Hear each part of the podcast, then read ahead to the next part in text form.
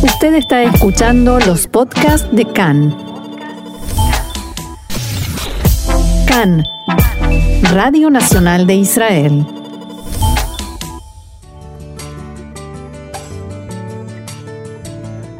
Bienvenidos, acompáñennos a recorrer la actualidad más allá de las noticias. Hola, les saluda Maya Siminovich aquí en Canreca, la Radio Nacional de Israel en español. Hoy tenemos el placer de hablar con Rafael Stern, geógrafo de Brasil, que vive aquí en Israel. Hola, Rafael. Hola, ¿todo bien? Hola. Y queríamos hablar con Rafael porque eh, sabemos todos que el Amazonas está ardiendo desde hace un mes. No desde hace un mes hay un escándalo en el mundo, pero desde hace unas semanas eh, ha ido en aumento. ¿Verdad? Y parece una tragedia planetaria. Rafael, ¿están exagerando o es así? Eh, no, no, no es un eh, exagero, es verdad. Es una eh, tragedia planetaria porque lo que pasa en Amazonia tiene una influencia muy grande para el clima local, regional y hasta global es lo que dicen el pulmón, el oxígeno, no, perdón, el pulmón del planeta, ¿verdad? Siempre es el cliché del Amazonas. Y que, pero es verdad, ¿no? ¿Provee el 20% del oxígeno o no? Eh, no, la verdad que como la Amazonia es una, un bosque eh, maduro, ya, ya crecido y en equilibrio, eh, consume más o menos todo el oxígeno que, que produce. Mm. Pero tiene muchas funciones climáticas como de, de producir lluvias eh, no solo para la Amazonia, pero para toda eh, eh, América Latina y producir otros gases mucho, muy importantes y un equilibrio con las partículas de, la atmósfera y el equilibrio del clima global. Hay muchas otras funciones que el bosque puede cumplir en el clima. Entiendo, o sea que sí es un cliché, es más complejo lo que provee. sí, sí, claro, pero quizás es mucho más importante de, lo que el pulmón del mundo. Porque, Entiendo. Eh, eh, sí. sí, sí, perdona, no te quería interrumpir. No, claro, eh, no falta oxígeno en el mundo. Entonces, no hace falta que alguien esté produciendo mucho oxígeno hoy en día, pero otros equilibrios climáticos, porque estamos muy cerca o quizás estamos pasando ya por catástrofes climáticas, es mucho más importante. Entiendo. ¿Y por qué está ardiendo el Amazonas? ¿Por qué está ardiendo el Amazonas? Ah, eh, entonces, eh, es importante eh, tener en cuenta que hace 50 años que todo año la Amazonia arde en, fuego y, este año no es el mayor. hubieron años en el pasado que había más fuego y ardía más, mm. pero este año tiene una, una componente distinta que es, había una tendencia de disminución muy significativa en los últimos, en los últimos años de desmatamiento y de fuegos. Pero y este año, eh, de repente, aumentó mucho.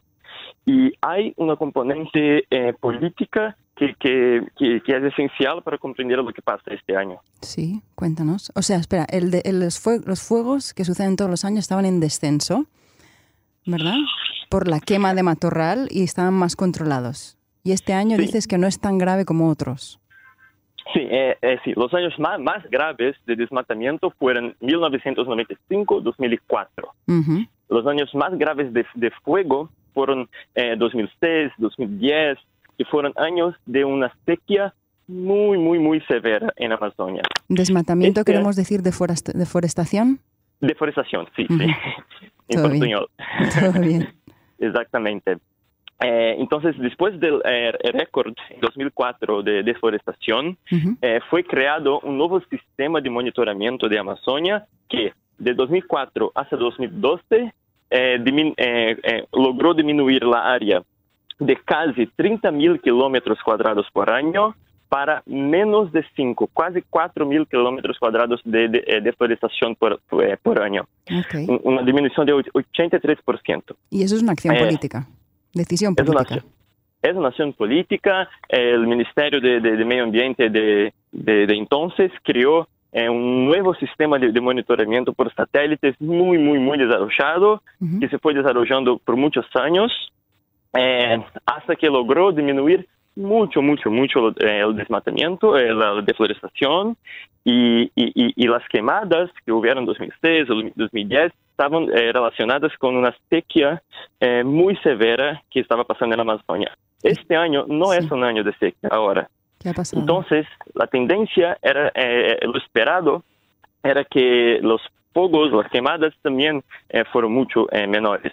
Pero lo que pasa es que el actual gobierno, después que, que el director del órgano de monitoramiento por satélites de las, de las quemadas divulgó eh, las informaciones de que estaba aumentando eh, la deforestación y las quemadas, lo echó del cargo simplemente porque no le gustó los, eh, los resultados. Y era un cargo, era un, un, cargo, una institución científica de, de, monitoramiento solo.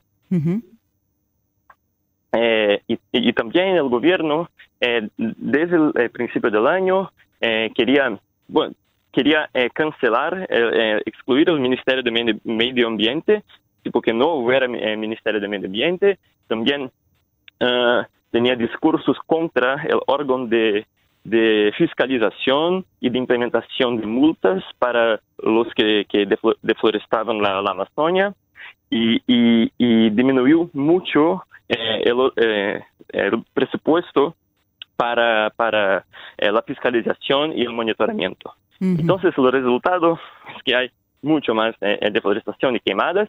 Eh, hay que analizar mes a mes porque la Amazonia tiene mucha lluvia, pero hay algunos meses del año, de julio, agosto hasta octubre, noviembre, que, que, hay un poco más de sequía. Entonces, los agricultores esperan que empiece julio, agosto para deforestar y quemar.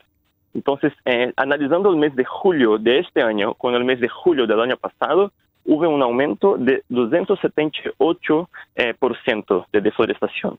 Y este es solo eh, el principio de la estación sequía. Por eso hay tanto miedo y tanto pánico en la comunidad científica en el mundo, porque la tendencia es que en los próximos meses podemos ver un aumento mucho más expresivo. A ver, un momentito para que yo entienda, para que los oyentes entiendan. La, deforestación es una acción eh, humana para usar el terreno del Amazonas para otros propósitos. Claro, claro, claro. No hay quemadas naturales en la Amazonia, prácticamente no hay. Es un ecosistema muy, muy húmedo. Las quemadas naturales ocurren a cada 500 años o cada mil años en la misma área, entonces casi no hay. La deforestación y las quemadas son una acción casi 100% humana para abrir eh, eh, lugar para criar eh, principalmente dos cosas, gado y soya. Ganado y soja. Ganado y, soya, sí.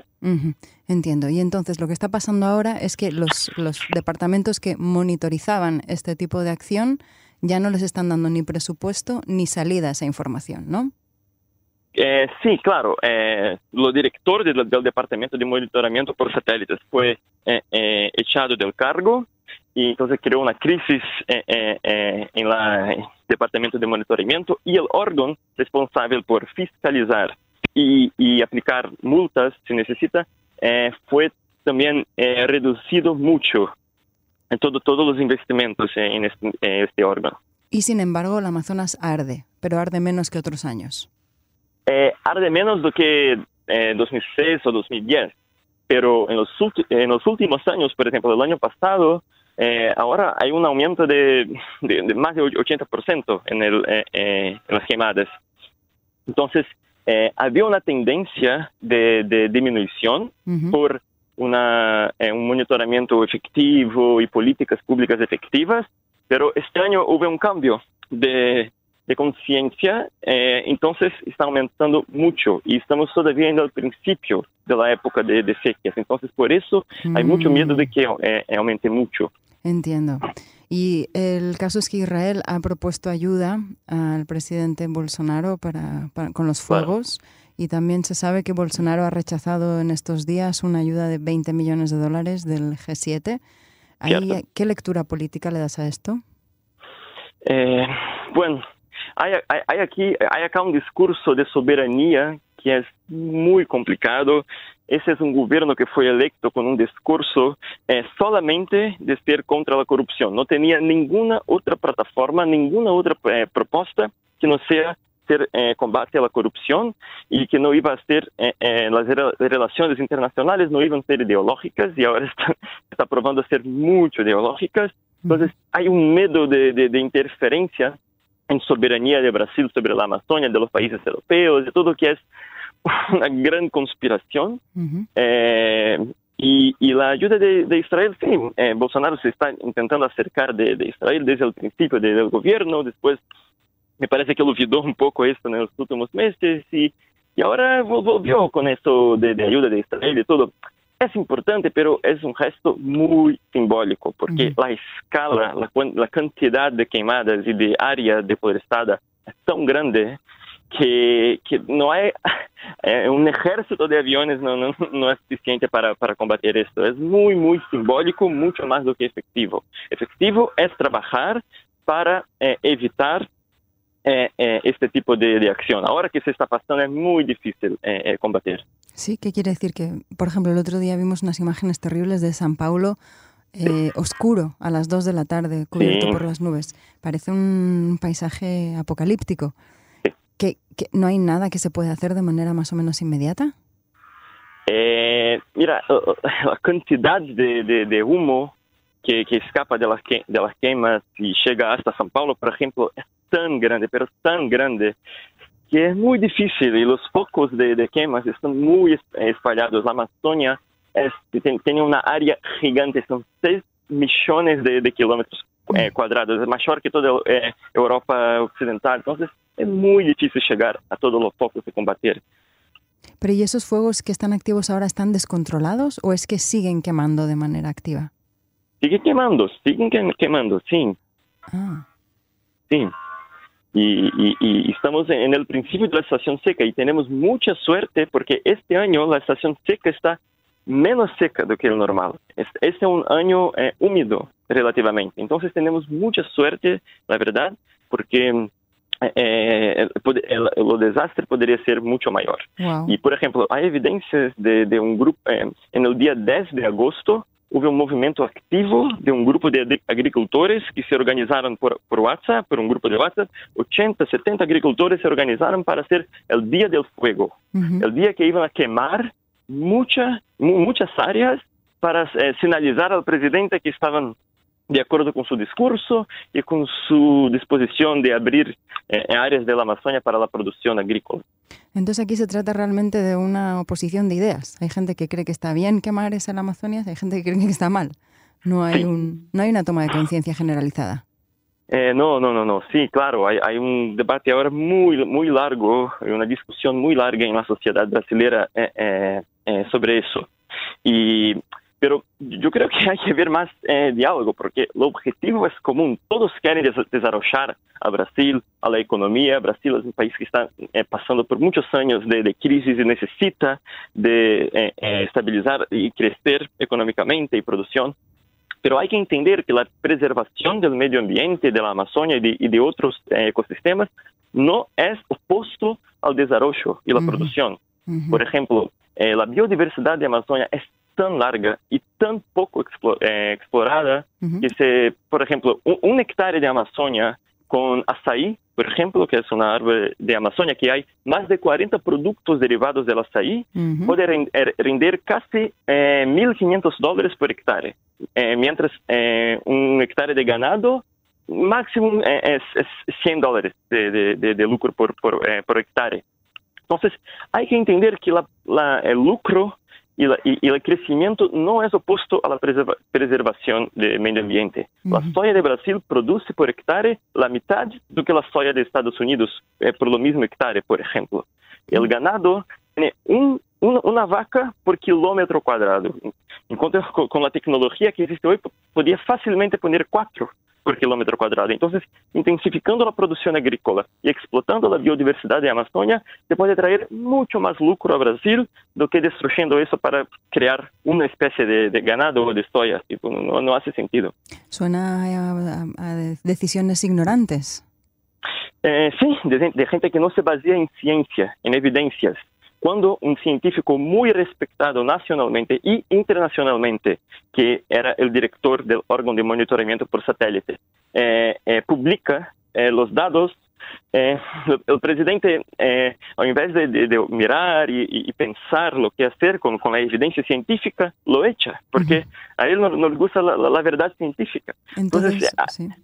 Esa es la política de no injerencia que decías antes, ¿no? No meterse en los problemas del Amazonas, lo mismo que rechazar los 20 millones de dólares. Claro, claro, y, eso se pasa en muchas otras áreas de la sociedad.